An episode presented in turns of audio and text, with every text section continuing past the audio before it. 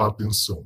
Este podcast pode conter representações de cenas que algumas pessoas podem achar perturbadoras e alarmantes. Os conteúdos aqui representados são responsabilidade de seus próprios autores.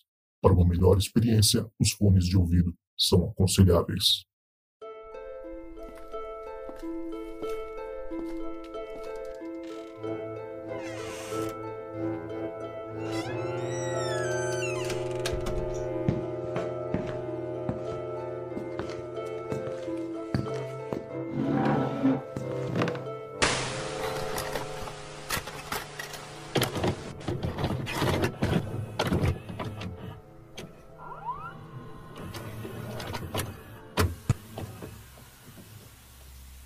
Tudo bem? Meu nome é Brian, tenho 23 anos, sou de Sorocaba e eu vim contar dois relatos que eu, que eu tive para vocês. O primeiro deles, eu tinha 13, 14 anos. É, nessa época, eu morava numa chácara. Meu pai, meus pais eram caseiros da, da chácara, né? Eles cuidavam da chácara e tudo mais. Minha mãe limpava o, a casa, que era um salãozinho de festa. A outra casa, né? No caso. Então, eram duas casas. A primeira era a casa que a gente morava, que era mais simplesinha. E a segunda era o salãozinho de festa, que era mais um casarão que ficava um pouco longe de casa, né? Enfim, é, esse primeiro aconteceu quando eu tava dormindo. Como eu tinha dito, eu tinha 13, 14 anos. Eu acordei umas 3, 4 da manhã, super assustado, porque eu acordei com uma voz muito alta na minha cabeça chamando meu nome. Então, era uma voz bem, bem alta mesmo, e meio grossa, falando Brian. Aí eu acordei, acordei assustado, assim, falei, porra, velho, tô tendo pesadelo, sei lá. E, cara, eu, eu era muito, muito medroso. Então, sempre que eu tinha pesadelo, eu chamava meu pai, né, pra falar que eu tava com medo, sei lá. Né? E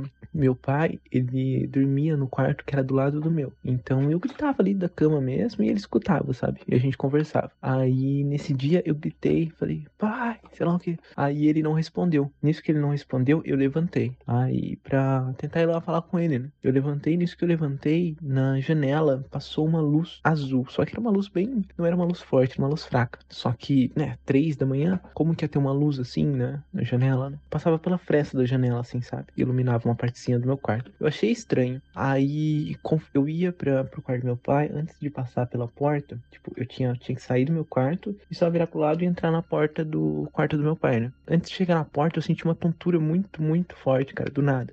Aí eu apoiei meu ombro assim na, na parede e nisso eu escutei a voz de novo chamando meu nome. E era muito alto, cara. Eu não sei porquê, mas era muito, muito alto. E parecia que só eu ouvia, sabe? Porque ninguém acordava. E aí, nisso, eu fiquei uns 5 segundos parado assim e recobrou o, a tontura, né? Desde que recobrou a tontura, eu corri pro quarto do meu pai, falei para ele o que tinha acontecido e ele mandou eu dormir porque eu tinha sonhado e sei lá o que. Aí, nesse dia, eu não consegui dormir mais. Eu voltei pra cama, tentei dormir, não consegui. Aí eu esperei meu pai acordar às 6 horas, ele acordava às 6, 7 horas. Levantei, fiquei na sala e, cara, eu tava com muito medo. Eu passei as, outras, as próximas semanas com muito medo de dormir e tudo mais, sabe? Aí eu não dormia mais de luz apagada e tudo mais. Eu tinha medo de dormir sozinho. E, nossa, deu uma, uma boa traumatizada, não vou mentir. Aí a segunda vez, a segunda coisa que aconteceu comigo foi meio aleatório. Na época eu gravava vídeo pro YouTube, eu era aquela, aquele tipo de criança que fazia tudo, sabe? É, mas nessa época eu era adolescente. Eu tinha mil projetos, queria fazer tudo, sabe? E nessa época eu gravava vídeo pro YouTube. E lembra que eu falei que tinha aquela outra casa, que era o casarão que a galera fazia festa? Então, eu gravava lá, sozinho, porque eu tinha vergonha, né, de gravar perto dos meus pais, perto do, da minha família e tudo mais. Então eu subia pra lá pra gravar. Um dia, quando eu subi lá, né, eu subi lá pra gravar, montei a câmerazinha em cima de um tripézinho, e eu gravava num quarto que era uma suíte, então tinha um banheiro. Eu entrei no banheiro, como eu sempre fazia, tá? Arrumei o cabelo assim para poder gravar. A hora que eu fui sair do banheiro, tipo, eu tava olhando pro espelho. A hora que eu virei, tinha uma mulher na minha frente. Essa mulher, ela, ela parecia ser muito, muito velha. Ela tinha um nariz meio pontudo e, sabe, tipo, bruxa mesmo. Então, ela tinha um nariz assim e o cabelo dela é, era, era branco, só que era muito ralinho, sabe? Parecia que não tinha muito cabelo. Tipo, ele, ele ocupava a cabeça toda, mas ele era muito, muito, como é que posso dizer? Não tinha. Esqueci. Então, enfim, não tinha muito cabelo, sabe? Parecia que era só uma camadazinha de cabelo e era isso. E nisso eu tomei. Nossa, eu tomei um susto. Acho que esse foi um dos sustos um dos maiores sustos da minha vida, sabe? E aí eu virei o rosto assim, e a hora que eu olhei de novo, ela não tava mais ali. E cara, eu não, não sei o que aconteceu, eu não sei mesmo. Aí eu peguei e saí correndo pra casa, né? Tava no casarãozinho, eu saí correndo pra casa,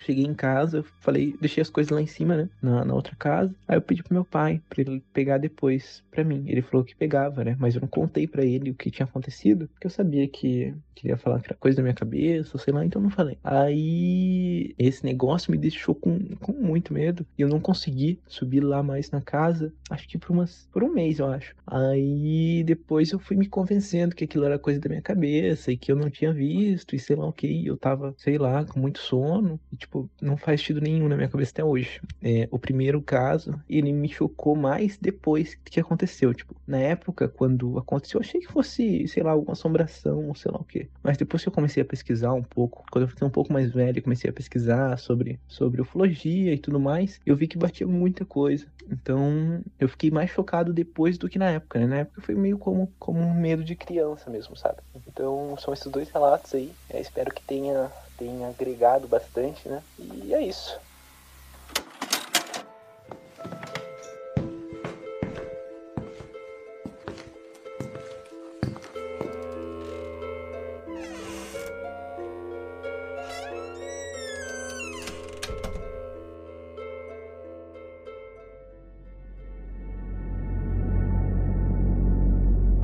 Pessoal, hoje aqui no Relatos do Além eu tô com o meu amigo Chris Roberts, meu xará também, né? Que mora lá no, em Curitiba, Paraná, e veio aqui para contar alguns causos. Aqui tem muitos, né, Chris? Muito prazer, antes de mais nada. Antes de tudo, né, uma boa noite a todos do podcast, né? Boa tarde, um, uma boa noite, uma boa madrugada, um bom dia. A gente não sabe que horário que o pessoal vai escutar Verdade as histórias, mas a gente tem muito material aí para estar dividindo com o pessoal aí, né? Sim. Você que você tem. A gente estava conversando antes no WhatsApp uhum. e a gente estava contando dividindo as nossas histórias e tal. E lembro que uma coisa que me chama atenção é que, como a gente começou a misturar o folclore brasileiro com a possibilidade de ser chupacabra. Ah, não, na verdade é o lobisomem. Ah, será que é chupacabra? Será que é não sei o quê? Será que é o curupira? E... Aí a gente foi falando de todas as Será que é ET, né? Exatamente. E é uma coisa que é muito legal, assim, do, do Brasil, a gente tem essa riqueza, né, dentro do nosso folclore. Exatamente, Zocas. E a gente nota, assim, que muitas dessas histórias que acontecem, contos de assombração, né, principalmente pelo pessoal que caçava muito no norte, no interior, né, é engraçado porque os relatos assim são muito similares com acontecimentos de aparições ufológicas, né? Sim. Principalmente a, Muita monte, a, a, que eles chamam muito, né? Aquele da mão de ouro, né? Mãe do ouro. É, eles têm outro relato que isso é uma, é uma assombração. E sempre acontece com esses aparecimentos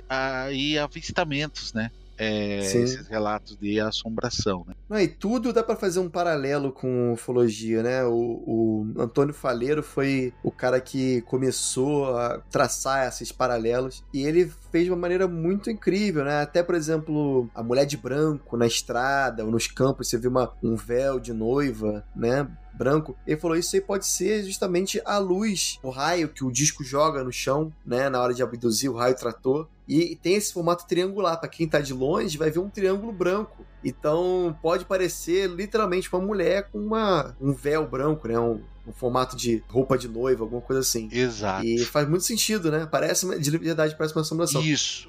Quem procura muito fazer a pesquisa desses, eu acho, desses avistamentos, de contatos com seres né, alienígenas, eu acho que se a pessoa começar a buscar nas suas pesquisas esses contos também baseados no né, e também nas assombrações, ali ele começa a desvendar muitas coisas. E uma das coisas assim que eu acho muito interessante que todo mundo fala, todo mundo fala e eu vou contar aqui essa experiência aqui com você, vou dividir Opa. isso com vocês, né? É sobre o lobisomem, né? Sim. Todas as rodas, histórias com familiares, sempre tem alguém que fala que, ó, o tal ciclano lá viu um lobisomem, o caçador lá viu um lobisomem. É, sempre.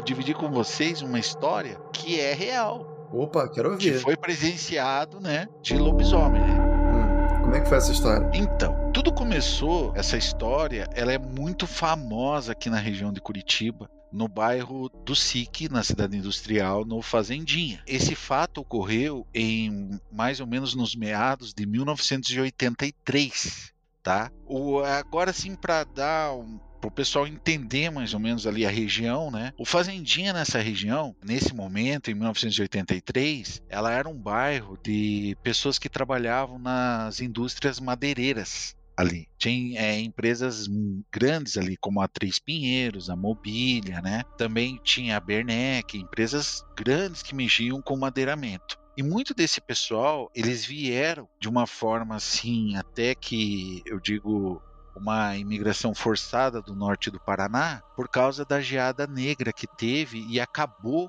com a plantação de café. Hum. E no bairro do Fazendinha tinha uma cultura muito forte desse pessoal do, do interior, né? E, e pessoal ucraniano, tudo. E essa história ela começa no período da Quaresma de 1983. Então é, eu morava ali no Fazendinha, né? Na rua Viriato Correia. E foi um fato assim que é isso que eu falo. Todo mundo da rua viu. Todo mundo da rua viu. Uhum. Era mais ou menos lá ou uma e meia da manhã. A minha mãe ela foi acordada com alguém gritando, apavorada na rua, gritando, subindo pela rua. Eu morava na Viriato Correia, gritando, mas gritando sim, era horrível, né? A minha mãe acordou, dela acordou meu pai, dela falou assim, ó, Luiz, vai dar uma olhada na janela. E a gente morava num sobrado, né? Vai dar uma olhada na janela, porque eu acho que tem alguém matando alguém na rua. Porque era assim os gritos, né? E daí meu pai foi até a janela, né? E olhou. E, e começou a ver aquilo, né? Aí meu pai, assim, até eu me lembro o jeito do meu pai, assim, no, no, vidro, ele se assustou, assim, né? E a mulher gritando, gritando apavorada. Era nossa vizinha, a gente morava no lado esquerdo da rua Viriato Correias e ela no lado direito, três casas acima. E ela gritando, gritando assim, de uma maneira, de meu pai, de meu pai assim, como a gente era pequeno e eu acho que para não apavorar nós, falou para minha mãe: "Leve os meninos pro quarto, não deixe eles ver isso". Mas criança, você sabe como é que é, né? É. Aí a gente. Impressionar. Ah, tem que ver, tem que, tem que dar um jeito para ver. É, daí o seu Chris Robert aqui que conta a história para vocês, foi lá tudo mitidinho e tinha que fazer isso, né, para ficar isso marcado na minha uhum. vida. Aí o que que eu olhei, presenciei? Vi aquela. O, o, meu pai já tinha falado, ela tá com a roupa toda rasgada, tá assim, toda rasgada, assim, e tá gritando muito. Aí, quando o meu pai, a gente viu o que tava vindo atrás, que foi assustador. Era como se fosse um, um grande cachorro, parece mesmo um grande cachorro. Aquilo, ele veio correndo assim a, atrás dela, aquele volume enorme assim. Você via que é tranquilo, você vê que não é um homem, não é um homem, entendeu? Mas vinha com de quatro, assim, tipo, é, como se fosse um cachorro. Sabe, sabe aquela visão que você tem e a, a, iluminação era da, ainda daquelas lâmpadas, os postes não é hoje como é de LED. Sei, amarelado. daquelas né? amareladas. Mas você via, porque aquilo dele dá um, um contraste do preto e branco bem certo, assim, né? Bem certinho das sombras, assim. Nossa, meu pai ficou super assustado de ver aquele negócio enorme, né? Correndo atrás dela. Aí ela pegou, correu apavorada assim para dentro da casa dela, daí a dona Dora, a mãe dela, pegou assim só falou: "Mãe, entre para dentro, entre para dentro" e entrou. Aí que tá o negócio do meu pai e eu vi também, eu acho que todos os vizinhos porque descendeu todas as luzes das casas, todo mundo ficou olhando. Ninguém saiu pra rua, ficou todo mundo apavorado. Uhum. Ele pegou e deu um pulo ele deu um pulo sobre o muro e se lançou na porta. E começou a bater na porta. Ele tava na rua, ele pulou de fora da rua pra porta dela. Pra porta dela. É um muro assim, Nossa. vamos supor. É, deu um salto. Todo mundo viu, eu vi, eu vi. O que eu tô falando para vocês é real. É real. Nossa. E ninguém comentou sobre a possibilidade de ser um cachorro, assim. Era certo que não era um bicho diferente do cachorro. Era, né? completamente. Não era uma coisa assim. Sabe o que, que é? Que os filmes eles tentam embutir em você construir um ilustrado mas não é aquilo. Uhum. É assustador. A minha pergunta é justamente essa, porque todo, muitas pessoas viram, você viu, seu pai, mas ninguém falou assim, ah, não, gente, foi só um cachorro, foi só um cachorro. Não, não teve isso. Não, Uma não comoção é tipo, caraca, foi alguma coisa diferente. Foi. E uma coisa que a gente notava que era muito grande nele, as orelhas, aquilo estralava, sabe? Paplac, paplac. Caramba, a orelha batendo no próprio. É, é, mas, é, mas é alto, Zocas. E agora o que eu vou contar pra vocês, que é assustador, que a gente tava falando no Whats, ele não uivava. Aquilo era um grito de dor que você nunca ouviu na tua vida. Nossa. É um Vinha grunhido, de uma dentro, coisa. assim, vinha de dentro dele. Era uma coisa, Zocas, apavorante. Isso fica na minha mente até hoje. E não era um som que cachorro faz, né? não, Não, não. É um grito assim, uma coisa, um sofrimento, uma dor, e aquilo gera um grito. Nossa. Eu consigo nem imaginar como é que isso deve ser. É, e o, o mais importante, ele arranhou toda a porta da casa. Aham. E quando ele tava arranhando e que ele ia, eu acho que ele ia conseguir adentrar pelas marcas da porta. Só que eh, antigamente as casas ali no Fazendinha, como era de, de descendentes de ucraniano, as casas eram muito bem feitas e era madeiramento daquelas. Era madeiramento antigamente, não era esses compensar. Porta era Aham. porta, né? É. Aí a dona Dora, pelo telefone, ligou pro filho dela. O apelido do filho dela se chamava Manga. Ele tinha uma, um pessoal que andava de moto com eles. Era um pessoal tudo motoqueiro, assim, né? Que se unia, né? E tinha aquela. Não sei se você se lembra que tinha aquela CG. cento- Não acho que não é do teu tempo. A CG 125 que eles chamavam de Turuna. Daí eles colocavam aquela carinagem igualzinho do Capitão América antigo, assim, sabe? Ah, sei, sei, sei. Então, daí eles foram ao encontro lá. Tá, eles pegaram a moto e foram lá 13, 15 motoqueiros lá pra assustar o bicho. pra assustar, mas quem ficou assustado foi eles, porque daí esse animal avançou no motoqueiro, destruiu uma moto. Caraca. Olha o que eu tô falando pra vocês. Destruiu uma moto e daí eles começaram a buzinar, tal, tal, e um parece que um tava armado. E deu um tiro, parece.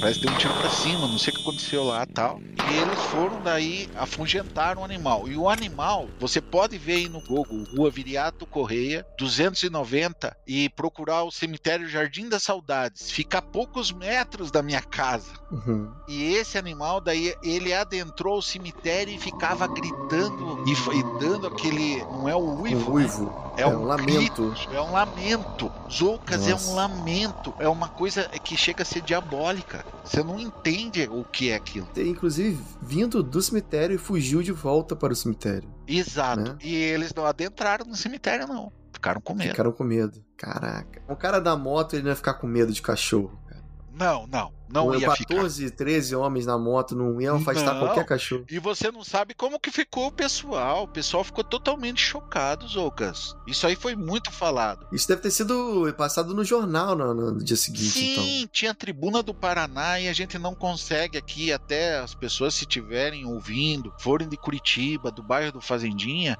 vai chegar a falar disso, porque isso foi uma coisa muito falada. E deixa eu falar uma coisa que desculpa até os ouvintes aí, que a gente esqueceu de falar. Que eu já, já adentrei daí na, no fato. Mas antes desse acontecido, a polícia já vinha alarmando, porque o que estava acontecendo no Fazendinha? Tava sumindo crianças. Hum. Crianças e nenezinho. aham. E as casas eram atacadas por um bicho, os policiais falavam. Então pode ter sido esse bicho. É, e eles chegavam e falavam para as pessoas no Fazendinha, eles chegavam, olha só, a polícia fez isso, ela chegava no morador e pedia para os moradores se recolherem às 10 horas. Tá no, Caramba, teve toque de recolher por causa do, do teve, bicho. teve disso aí. E Nossa. isso, a minha, eu sou casado aqui com a Marta, minha esposa também era residente naquela época lá, e todo mundo sabe dessa história. Nossa, que incrível. E deixa eu te contar um fato mais inusitado ainda pra essa história. Aí eu tô Hum. pesquisando isso. Eu tô pesquisando isso porque eu quero ainda chegar. Eu quero ter um material em mãos disso. Porque foi tirado foto da porta. Ah, isso aí é uma evidência muito forte, né? Foi tirado foto da porta. Uma pena que não guardaram a porta, porque como o pessoal é muito, era um católico muito fervoroso, o padre ele pediu pra cremar e eles, eles fizeram aquele rito, né, Pra exorcizar o mal ali, tudo que tinha daquilo, né? Uhum. Para as pessoas ficar tranquilo. A Marlene ela ficou arranhada. Todo mundo viu Ah, como ela tudo. ficou. E botaram fogo na porta, então, pra É, expulsar assim, o mal. pra fazer uma espécie de Um exorcismo local, né? Uma... E ela brigou muito com a filha, porque a filha desobedeceu ela, porque ela foi num bailão que ali tinha e era quaresma. Hum. E ela foi avisada pela mãe, todo mundo. Ela se bobear, ela pensa que, que isso tem a ver, né? Tipo, É. o fato da filha ter Exato. saído na quaresma pra É. dançar, ou tipo um pecado. Por isso que o bicho atacou, talvez, não sei. É, e uma coisa que eu vou te falar, Lucas, é que a quaresma sempre acontece entre o mês de março e abril, né? É. Só que essa história não acabou aí, meu amigo. Ela continuou aí nos anos de 84 e 85, sempre nesse período da quaresma. Ah, é? O meu, o bicho sempre atacava na quaresma. E olha o que aconteceu. No bar, no bar que tinha de Santa Helena, muito famoso lá embaixo, os caras continuaram. E o que aconteceu lá? Um homem foi destroçado. Nossa. Ele foi encontrado na rua destroçado.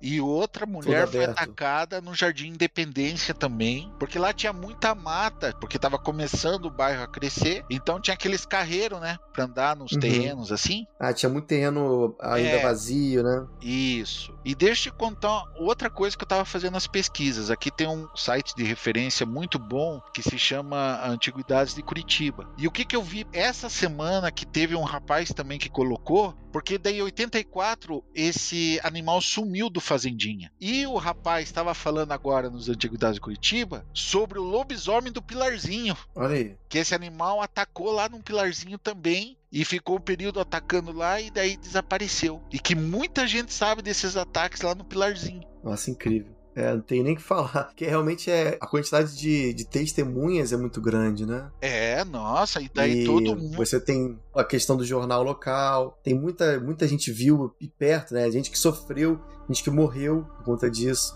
Isso é muito forte. Exatamente. E fora que muita gente daí, eh, depois desse ataque, pra voltar ao normal, as pessoas, Ocas, demorou muito. As pessoas não saíam à noite, nada. Ah, mesmo com acabando o toque de recolher, as pessoas ainda não, se sentiam demorou protegidas. pra voltar ao normal. Né? E daí foi feito um policiamento mais ostensivo lá na cidade industrial, no Fazendinha, porque isso ficou muito sério, Zoucas. Teve desaparecimento de criança, de gente, daí teve esse homem que foi encontrado destroçado. Ele foi aberto, né? Ele foi aberto. Uhum. Ele foi atacado, por- como se fosse por um bicho, né? Nossa. Eu não sei nem se o nosso amigo Carlos Alberto Machado, que investigou o caso Chupacabras, sabe disso, porque.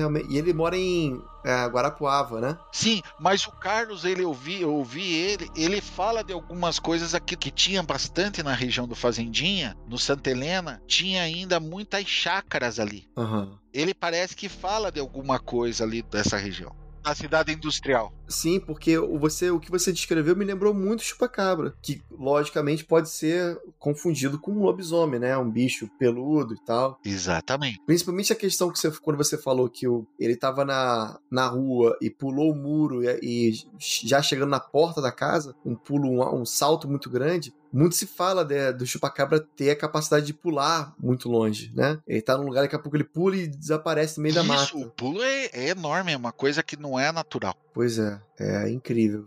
Incrível mesmo. Não, e o lobisomem do, do filme, é, falando pro pessoal aí, o que a gente viu, perto dele não, não chega a ser nada. É, né? É muito É assustador. mais, muito mais horripilante, muito, né? É uma coisa que o teu cérebro não está preparado Nossa, pra incrível. ver isso. Incrível Sabe, você não mesmo. tem referência. É, não é nenhum ni- animal conhecido, né? É, a primeira coisa que você vê, como eu sou uma pessoa cristã, você na primeira coisa que você já coloca é uma coisa realmente demoníaca. Não é uma coisa. O jeito, o comportamento, os barulhos e esse, e grunhidos, o né? grito e o, O grito. grito, não é, não é, não é, nossa. Incrível. Você chegou, já tentou desenhar esse bicho de na sua memória, assim? Zuka, você sabe, ó, eu trabalho com essa parte de ilustração, né? Uhum. Você sabe que eu não consigo, eu não consigo, rapaz, fazer isso. É, tipo um bloqueio mental, uma coisa Eu assim. que- tento, assim, porque aquilo me, foi, me assustou muito mesmo. Aquilo me assustou demais, isso aí. Você fica com medo ao lembrar, tentar recriar aquilo, você já te É, dá mas o que tanto mais. medo que você bloqueia. A minha esposa, ela também ouviu isso aí, esse que ele fazia, e a gente escutava no Fazendinha, as pessoas escutavam. Caramba. Escutavam. Aí era, ia longe isso. Então, mesmo ela que não, não viu, ela escutou o bicho. É, escutou. Caramba, cara. É realmente incrível mesmo. Até agora, nesse momento que a gente tá conversando, a gente não tem nenhuma prova, assim, da foto da porta. Existe, mas a gente não tem, né? É, exatamente. Pô, seria muito legal se a gente conseguisse, por exemplo, o nosso amigo Jackson Camargo é de Curitiba. E é um pesquisador muito grande daí, né? Famoso. Sim. Talvez ele consiga ver até a questão Que de. idade que tem o Jackson agora? Ah, eu não tenho certeza, mas acima de 40. Então, 40 e ele é da minha época, porque eu tenho 50 anos, né? E, É. e eu acredito que todas as pessoas de- nessa minha faixa etária ouviram falar sobre esse acontecido. É, se bobear ele conhece. Mas, poxa, isso a gente não sabe, né? Mas se bobear foi investigado por alguém na época. Se bobear existe alguma prova que a gente aqui, eu e você, não temos, né? Mas se a gente conseguir, se a gente tiver, a gente posta aí nas nossas redes. Isso, ó, seria muito legal. Apesar do, do relato da lei não ser exatamente sobre ufologia, pra isso a gente tem um hangar, né? Um Sim. hangar 18. A gente tá falando de aqui, a gente fala de tudo que é relacionado ao além, né? E não deixa de ser uma criatura do além, né? Da onde veio esse bicho? Ninguém sabe. É, e o lobisomem pra mim assim é uma é algo que eu acho super legal de estudar, porque como a gente produz, a gente é produtor de conteúdo, a gente sempre tem que se abastecer de boas histórias e histórias assim, contos, a- algo assim que é verídico, co- experiência das pessoas. E isso nos traz assim uma produção muito legal, né? Bem Sim, consistente. E o lobisomem é algo que se, você pode pesquisar, Zoucas. O encontro de caçador, tudo que você for. O que que eles falam? Sempre Geralmente a pessoa que falando. viu, eu já vi um conto de um, de um grande tropeiro, ele viu a mesma criatura que eu vi. Só Uhum. pelo que ele falou. Pela descrição dele, né? É, e ele estrala, porque ele tem a- as orelhas muito grandes, muito grandes. Ah, a questão do som das orelhas batendo, né? E a pessoa que vê ele fica assim, pedrificada. Não consegue fazer nada. Não vem, não, que não consegue. Não consegue.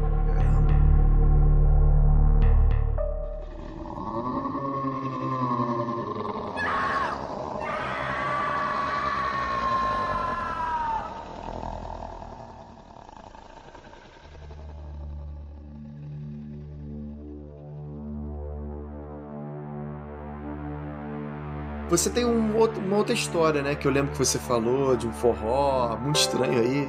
Sim. Não teve uma história dessa? Sim, essa quem contou pra nós também aconteceu na quaresma. Ali no Fazendinha, ela é rica nessas histórias de assombração, né? Isso que eu vou contar agora pra vocês, eu não presenciei. Mas foi a, a empregada que ajudava lá em casa, né? Ela gostava muito, né? Esse pessoal, eles gostam muito, assim, dos bailão, né? Porque eles vêm do interior e lá tinha muito dos bailão, né? Uhum. no Fazendinha. E tinha um bem famoso, bem famoso lá no Fazendinha, que era o bailão do Carlão, né? E o Padre Ângelo, depois desse acontecido, ele, ele tava avisando. Foi mais ou menos também na época ali de 80, eu acho que foi 84, 85, né? eu não me lembro bem certinho. Aí ele falou, ó, por favor, pessoal dos bailão, vamos tentar manter fechado durante a quaresma. A gente tenta fazer alguma ajuda a vocês abrir, é, oferecendo lanches, tudo, né? Porque da parte financeira, né? Mas esse pessoal, você sabe como é que é. O forte deles é o bailão mesmo. É. Bailão e não adianta e tal. É o que gera, gera dinheiro. É, gera, gera também, né? dinheiro, né? E ela foi nesse bailão. Foi nesse bailão na quaresma. Isso aconteceu na quaresma, hein? Olha só. E ela foi pro bailão e disse que tava lá o bailão tudo legal.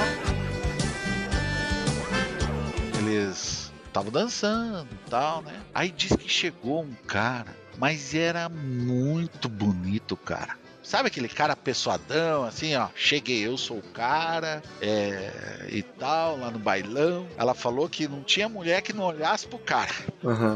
Aham. Aí o cara era, era o cara, né? Bonitão mesmo, né? Era o galã. Era o galã. E daí começou a dançar com a mulherada lá, e dançava com a mulherada e tal, e pô, e começou a dançar. E disse que o cara não tinha fogo no pé, né? Porque eh, cansa, né, esse tipo lá de música lá, né? Do, É. de, de bailão, assim, né? E ele O não negava cansava. fogo. Não negava fogo. E começou a dançar e tal, e tal, e tal. De repente chegou um horário. Olha só o acontecido, a mulher, a empregada nos falando. Disse que o cara começou a dar um, a um rodopio assim no meio do, do, do forrozão. Começou a rir e e a gritar. Aí quando foi ver, começou a aparecer o rabo no cara. E o cara virou naquilo, Virou um dia, dia, diabão. no próprio capeta. Um diabo. Caraca. E ele vai.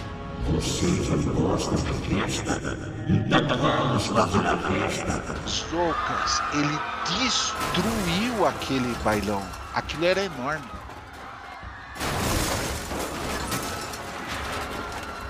E o que eu posso te falar é que depois eu e meu pai e meu irmão, a gente Hum. foi lá ver o que aconteceu com o Carlão, porque ele era cliente do escritório do meu pai, porque meu pai trabalhava com contabilidade. E o Carlão fazia contabilidade no meu pai. Sim. E ele falou, e, e o que a empregada de meu pai pensando que ele tinha mentido, de meu pai depois contou, e eu acho que ele nem quis contar muitas coisas pra gente, pra não assustar a gente que o Carlão falou, né? Mas a empregada falou que era o diabo, diz que ele ficou vermelho, o corpo todo vermelho, os olhos, aquilo parecia fogo, e tocou horror naquilo lá dentro. Caramba. E onde ele fez aquele giro tudo, ficou tudo fogo na marca lá do negócio do bailão, que era tipo cimento queimado. Hum. Pode ser realmente um cara que foi.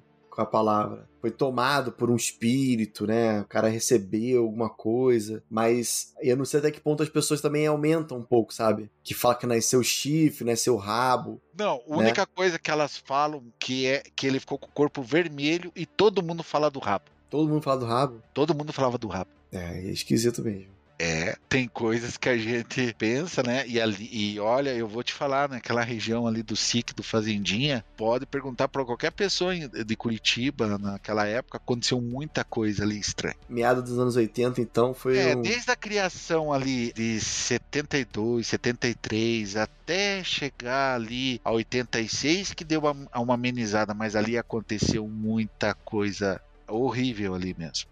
Coisas assim que assombravam, assombravam as pessoas. É, não, o Paraná é famoso pelas lendas locais e a gente sabe que é riquíssimo também na É. questão ufológica, né? Tem muitos mistérios, né? É, e esse foi o que a empregada contou. E ela que viu isso, né? E eu vou te falar, ela não tava mentindo. Pelo jeito que a mulher falou, ela falou, dona, ela falava assim, dona Neuza, eu nunca mais vou fazer isso na minha vida. Porque o que eu bailão. vi é. E ela nunca mais, nunca mais mesmo. Nossa, incrível. E você tem alguma história de fantasma também? Então, a que eu tenho de, de fantasmas, os tios da minha esposa, eles são caçadores. O tio Prancha, ele é caçador, né? E ele é lá de Salto do Itararé. E o tio Prancha é muito famoso lá, porque ele é o homem de caça. E ele sempre, às vezes, era contratado, porque às vezes quando tinha animais que saía dos grotão, porque lá tem onça, né? Tem onça lá naquelas região. Quem ia eliminar esses animais era o tio Prancha. Uhum. Né? E o tio Prancha tem várias histórias, várias histórias de assombração. E que eu vou falar pra vocês é do corpo seco. Ah, que é famoso. Então, o corpo seco, as pessoas não sabem o que às vezes é, né? Eu explicar assim o que que eles explicam pra gente o que é um corpo seco. O Uhum. corpo seco era uma pessoa tão ruim, tão odiada pelas pessoas, que ele não merecia nem ser enterrado, nem queimado pra não sujar O chão. o ar, o, o tal, É.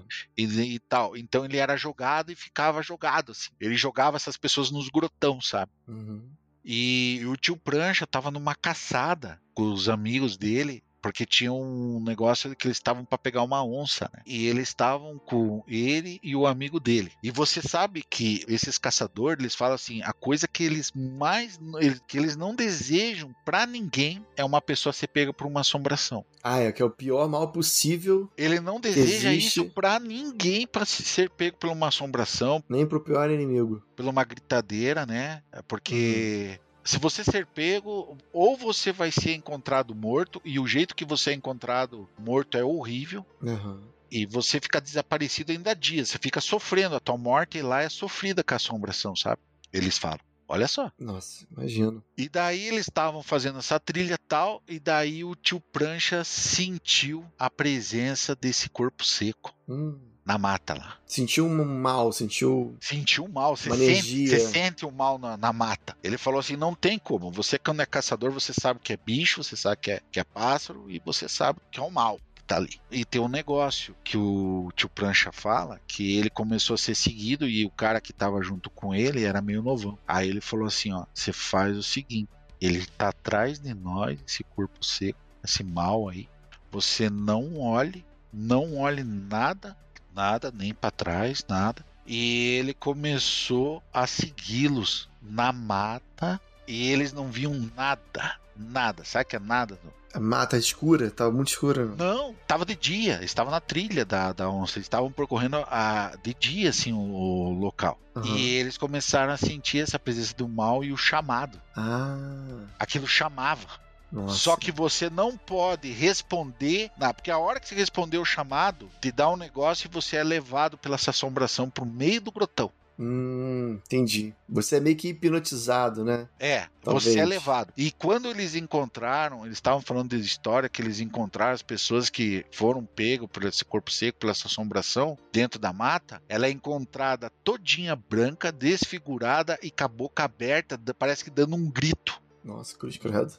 É assim que a pessoa é encontrada, morta. É uma morte horrível mesmo. Diz que a pessoa fica sofrendo muito tempo com essa assombração. E outra coisa que o tio Prancha também fala, quando você vai dormir na mata, tudo, é o problema da pisadeira. Ah. Você tem que respeitar. Porque eles são muito homens de oração. Eles levam um terço, né? Uhum. Facão, assim, são homens de reza, de facão, tudo, né? Tem que saber rezar espingarda. É. Eles reza espingarda, reza facão, tudo, né? Sim, dependendo do, do lugar no Brasil, eles têm várias. Não, não é qualquer é, lugar, man... não. O meu tio falou assim: esse pessoal novo é tudo abobado, tudo não, idiotado. Não, tô falando, tô falando é, assim, é. dependendo do lugar do Brasil, é. existem alguns rituais que são diferentes, envolvendo ah, faca. Sim, sim, sim. De botar a faca na boca, no dente, e depois bota ah, na. É exatamente. A maioria dos mateiros, é esse do facão, quase todos eles têm. Reza do facão. É. E a reza da faca, né? E a amarra da espingarda, né? E a oração da amarra da espingarda. Porque diz que quando a pisadeira tem espíritos maus, que o cara dá o tiro e o tiro volta e mata o cara.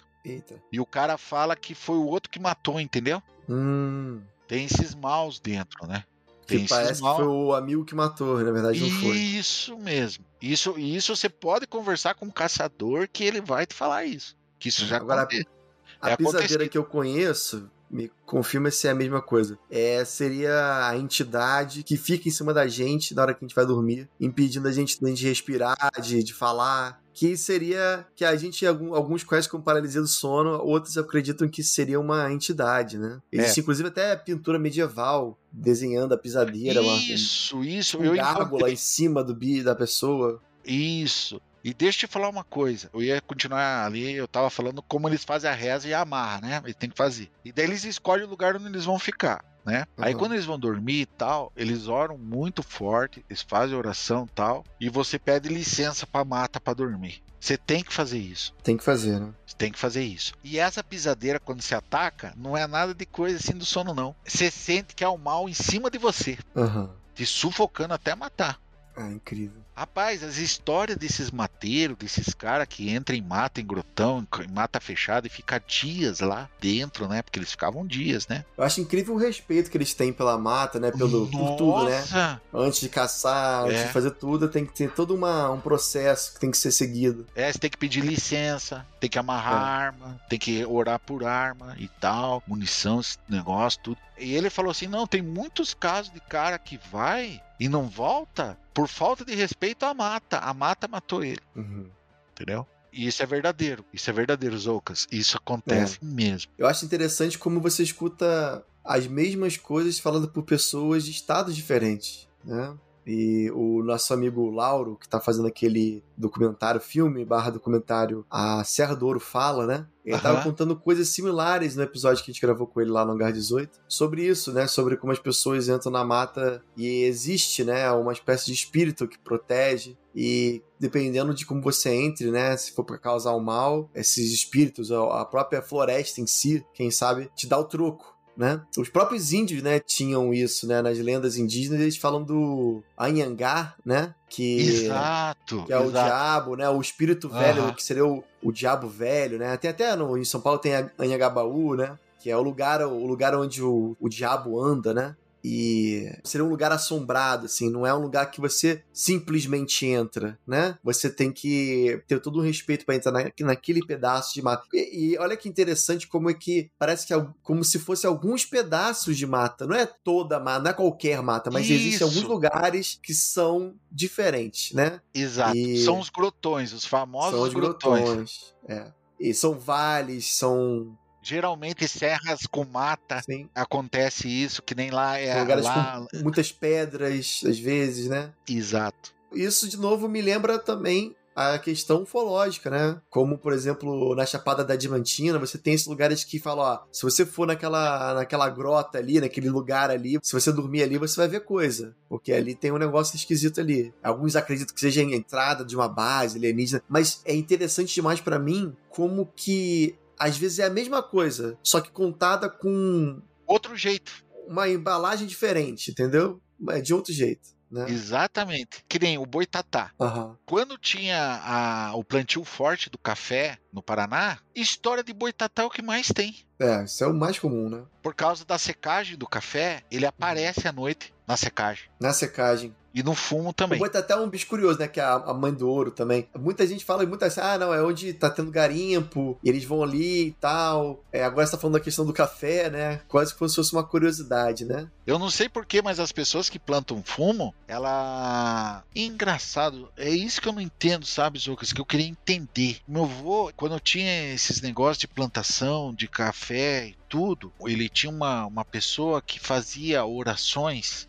e daí não acontecia nada. E quando não era feita essas orações, acontecia. É isso que eu, não, que eu queria é. entender. Não, isso é muito doido mesmo. Fazendo o podcast ao longo dos anos, eu vi como a questão ufológica e a religiosa estão muito ligadas, assim. Como existem. Eu lembro de. Uma vez eu falei sobre isso, que uma vez um, eu vi na internet um cara falando que existe uma reza específica para não ser abduzido, né? Se você vê uma luz passando em você e tentando te pegar, você começa a rezar Adonai, Adonai, né? Aham. Uhum e aí você consegue afastar aquilo. Tem que ser essa reza em hebraico, né? Eu sou uhum. bem por fora disso, mas é engraçado como muita gente de religiões diferentes falam que se você pedir, se você orar, pedir, chamar Deus, chamar Jesus, o mal se afasta. Isso não só na questão ufológica, mas de geral, assim, né? Sempre que tem alguma coisa que pode te, te fazer mal, a reza é algo que afasta. E engraçado, no interior, sempre as pessoas assim que eram bem eh, cristãs, que oravam tudo, engraçado. Aí a pessoa, ela é tipo aquela pessoa que não desafia sobre, a pessoa que desafiava o sobrenatural não aparecia, mas a pessoa que orava, tal, aparecia. Hum, olha aí. Você tá entendendo? Aparecia. Uhum. Alma penada, né? É. Na frente de carroça, de carroção. É, ao contrário também, né? Se você chamar por essas entidades, talvez a gente consiga é. atraí-las de alguma forma, né? Exatamente. Tem histórias assim de alma penada no, nos carreirão lá de Baiti que tinha uma alma penada lá que o pessoal sabia, ó, não dá para você ir tal horário levar essa carga, porque a, alma penada vai estar tá lá e não vai deixar você passar, e se você passar, o teu cavalo vai morrer no outro dia. E morri. Caramba. O cavalo morria. Nossa. Sabe história de Saci? História de Saci que o tio Prancha mais conta. E o que que ele fala? O Saci, ele existe. E daí as pessoas falam que não. Aí, se você quer ver a presença do Saci, começa a dar um cheiro de bosta, merda, merda, merda. E o que ele apronta com os cavalos? O cavalo aparece com a crina todinha trançada, todinha enrolada, todinha maltratada. Tem pessoa que já sofreu ataque com as criação por causa do Saci. Eles chamam do Saci, né? O cavalo chega a correr tanto, ele judia tanto do cavalo que o cavalo fica inteirinho suado, espumando. De cansaço, né? O que ele judia da criação. E tem uma reza específica para tirar o Saci. Ah, e é? Tira. Pra Saci. E tira o Saci tem a, essas que antigamente tinha que passar, tinha uns caminhos assim que só passava, você tinha que subir com o animal, era só você e o animal, né? E às uhum. vezes aparecia a maldição tal, era uma reza com facão. Senão não saía da tua ah, frente é. e o animal se perdia no rio, ali na região, e você, adeus, né? E tem histórias assim de, de, de pessoas que faziam, porque antigamente a polícia era geralmente os atirador, caçador, né? Uhum. Então eles iam atrás de uns, de, do, desse pessoal bandido e às vezes eles encontravam o tal do capa preta, que era uma assombração. Que tinha na região, que parece que ajudava o mal. Eles faziam a reza com o terço e com o facão também, com armamento, para não se voltar Ah, contra enrola- você, né? Enrola o terço na, no facão, né? Exatamente. É.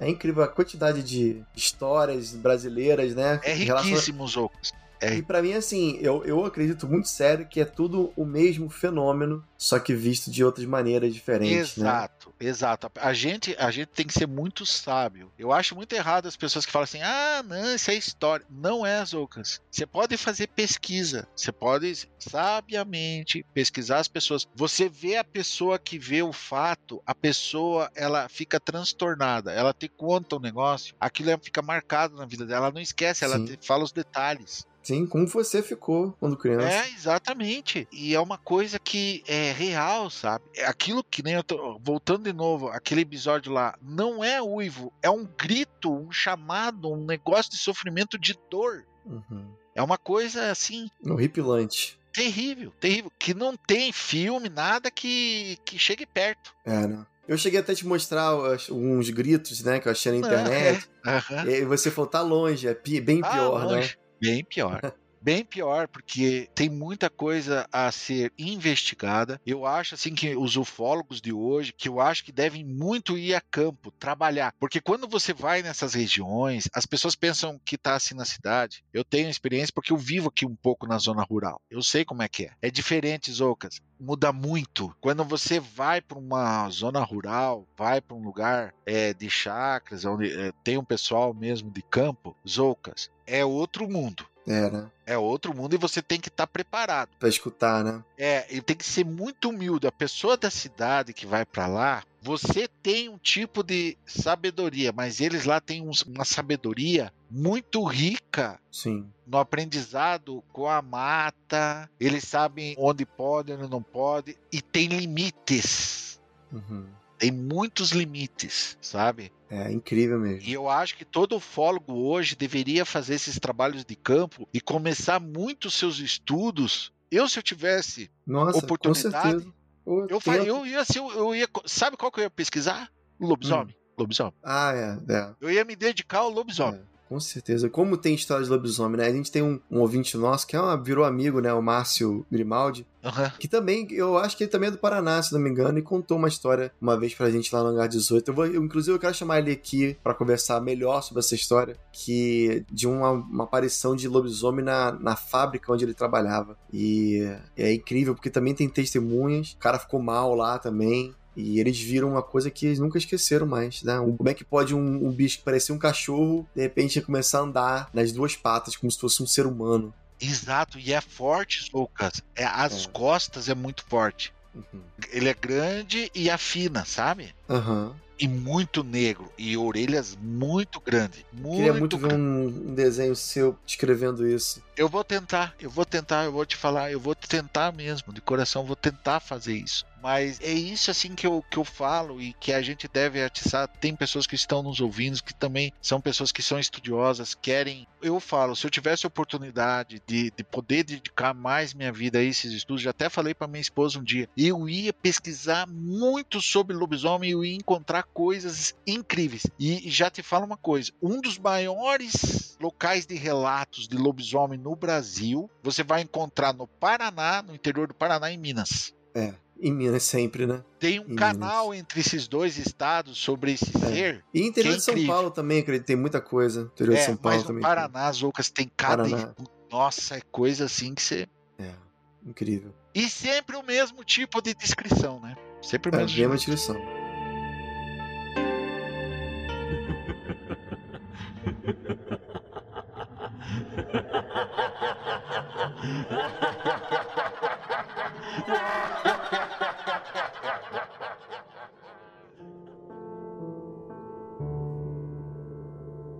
A gente está indo pro final aqui do nosso episódio. Primeiro, eu queria te agradecer demais aí pelas histórias. Joia. Eu sei que você tem mais histórias aí que seu tio contava, né? Um dia que saiu de volta aqui pra gente contar o restante. E queria saber, pessoal, pra conhecer o seu trabalho, como é que faz. Pra quiser contatar você de qualquer forma aí, pra saber dessas e de outras histórias, como é que a gente faz? Aham. Então, o pessoal me conhecer, né? Meu nome é Chris Robert Caires, eu sou ilustrador, desenhista, aqui na cidade de Campo Magro, tá? No Paraná. Sou proprietário do estúdio da Chris Robert Cartoons. E quem quiser conhecer meu trabalho, clica lá no, no Instagram, né, Chris Robert Caires, e também no Face, Chris Robert Cartoons. E eu tô fazendo um lançamento aí, que nem eu falei pros Ocas, né, eu faço um trabalho independente muito legal com o personagem Thor Vand, né, já há 12 anos o personagem já, já está em produção. Já tenho 11 HQs deste personagem lançado Oh, de uma maneira independente, é. E estamos aí no lançamento dessa graphic novel do Thorvand, né? Thorvand e o Gigante do Norte, que ficou lindíssima, Lucas. Lindíssimo trabalho. vou querer uma. É, é em capa dura, tem folha de guardo, um miolo em papel avena. Ela é numerada, a gente só imprimiu 300 exemplares. É uma edição única, sabe? E é um trabalho que ficou lindíssimo. Lindíssimo. Incrível, legal. Obrigado aí novamente, Cris. Eu também agradeço a vocês do Relatos, né? Vai um grande abraço lá pro nosso amigo, né? O Ribas. Poxa, queria muito eh, fazer junto com o Ribas, porque o Ribas é sensacional, acho sensacional o Ribas. E a todos aí do Relatos, né? Espero que Legal. vocês gostem disso que eu tô compartilhando com vocês, que é algo assim muito legal, né? Muito Com enriquecedor. certeza, com certeza. E o Brasil exporta lendas, exporta histórias, né? A gente tem que aproveitar isso, com certeza. É isso aí. Valeu, cara. Obrigado aí, hein? Até mais, galera. Um grande abraço.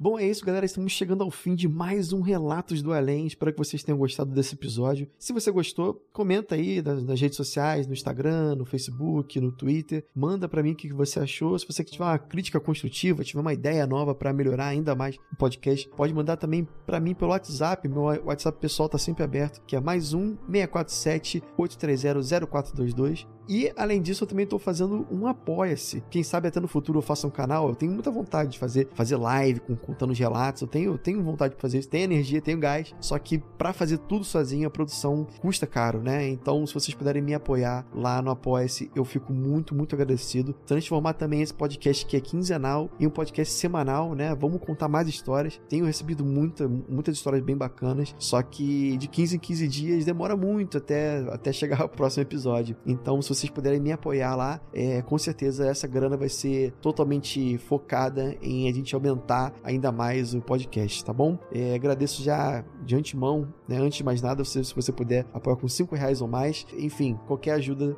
é válida. Basta entrar em www.apoia.se barra Relatos do Além, tudo junto, tá bom? Um beijo grande pra vocês, espero que vocês tenham gostado e até a próxima.